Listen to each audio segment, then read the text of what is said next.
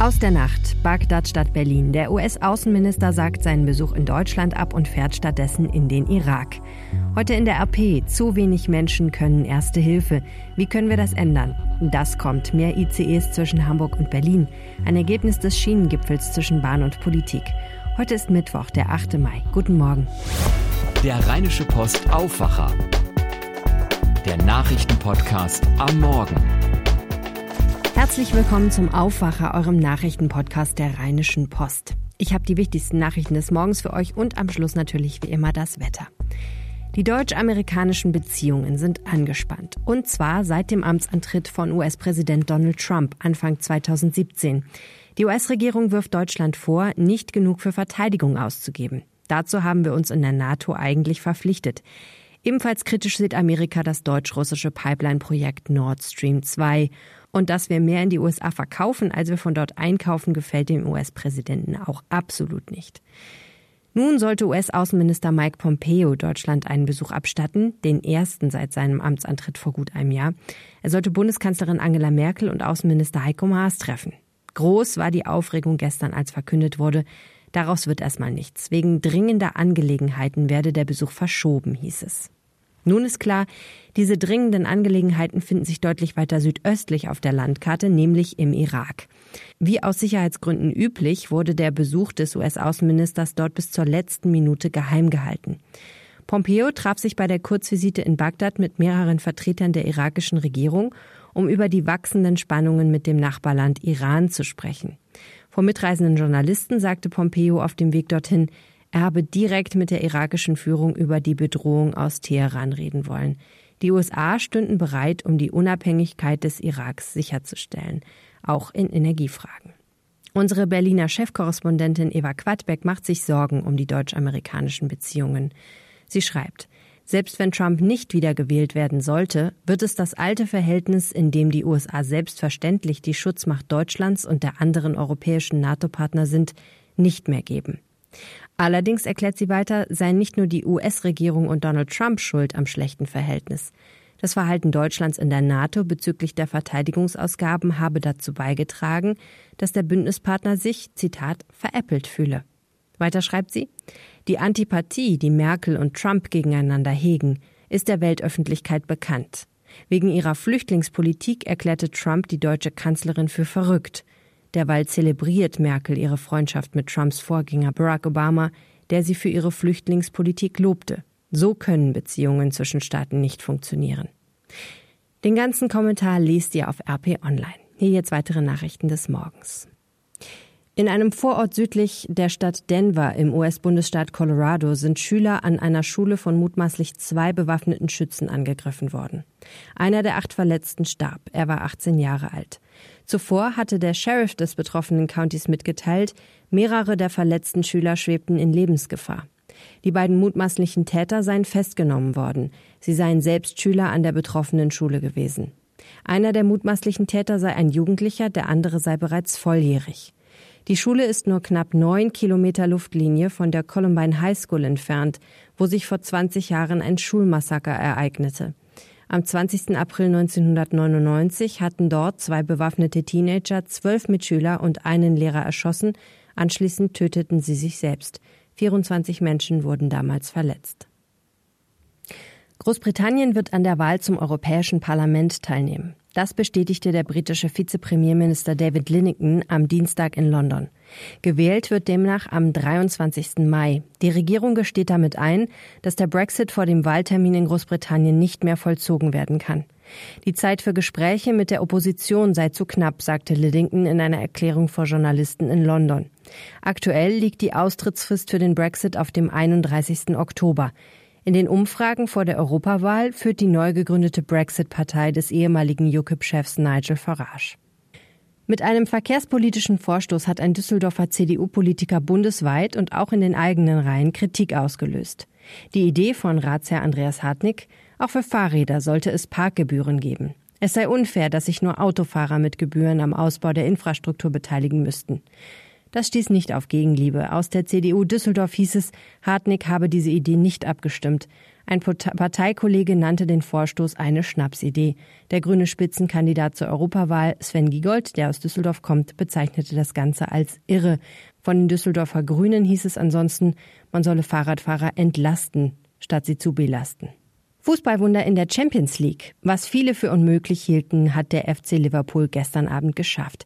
Trainer Jürgen Klopps Mannschaft erreichte nach einer sensationellen Aufholjagd gegen den FC Barcelona doch noch das Finale.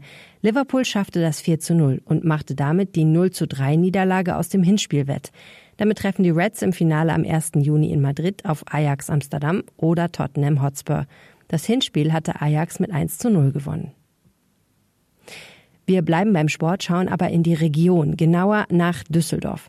Die Stadt hat einen neuen Champion. Am Samstag gewann der Gerresheimer Boxer Timo Rost in Wuppertal den internationalen Titel der World Boxing Federation durch K.O. in der fünften Runde. Das ist sein erster Titel. Und wenn es nach Rost geht, nicht sein letzter.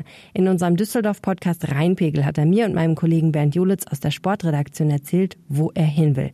Ganz nach oben. Wenn du jetzt mal sehr viel weiter denkst, wo willst du hin? Es gibt nach oben hin eigentlich keine Grenze. Also ich will Weltmeister werden schon.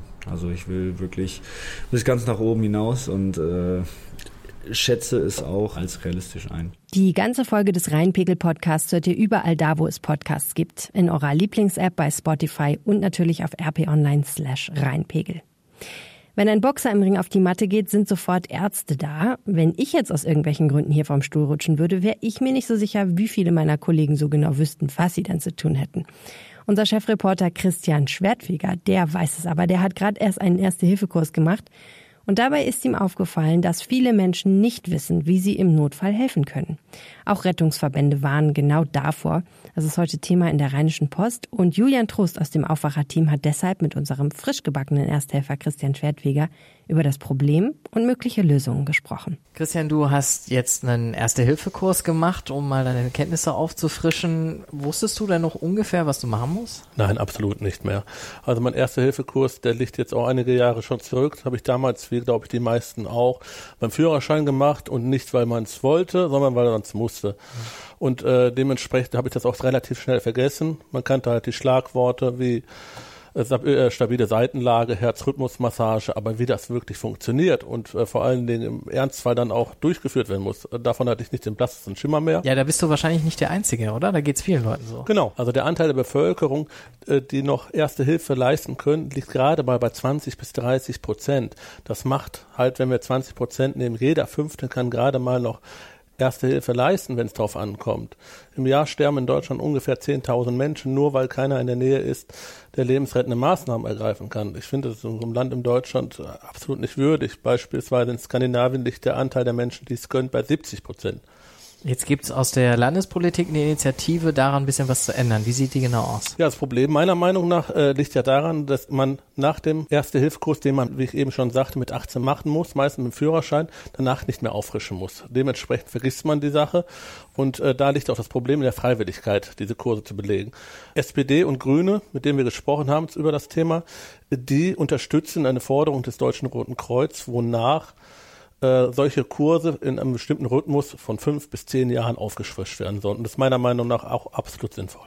Jetzt sind SPD und Grüne die Opposition im Landtag. Wir könnten das alleine nicht durchsetzen. Was sagt denn die Landesregierung dazu? Also äh, CDU und FDP, die sind da eher skeptisch, etwas zurückhaltend. Äh, die setzen weiterhin mehr auf Freiwilligkeit und halt auch versuchen, dieses Thema vielleicht auch mehr in die Öffentlichkeit reinzubekommen.